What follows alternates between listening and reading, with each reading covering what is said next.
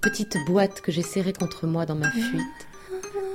transportée de maison en bateau et de bateau en train, pour que mes ennemis puissent continuer jusqu'au seuil de la nuit, et dès mon réveil de me parler de leur victoire et de mes misères,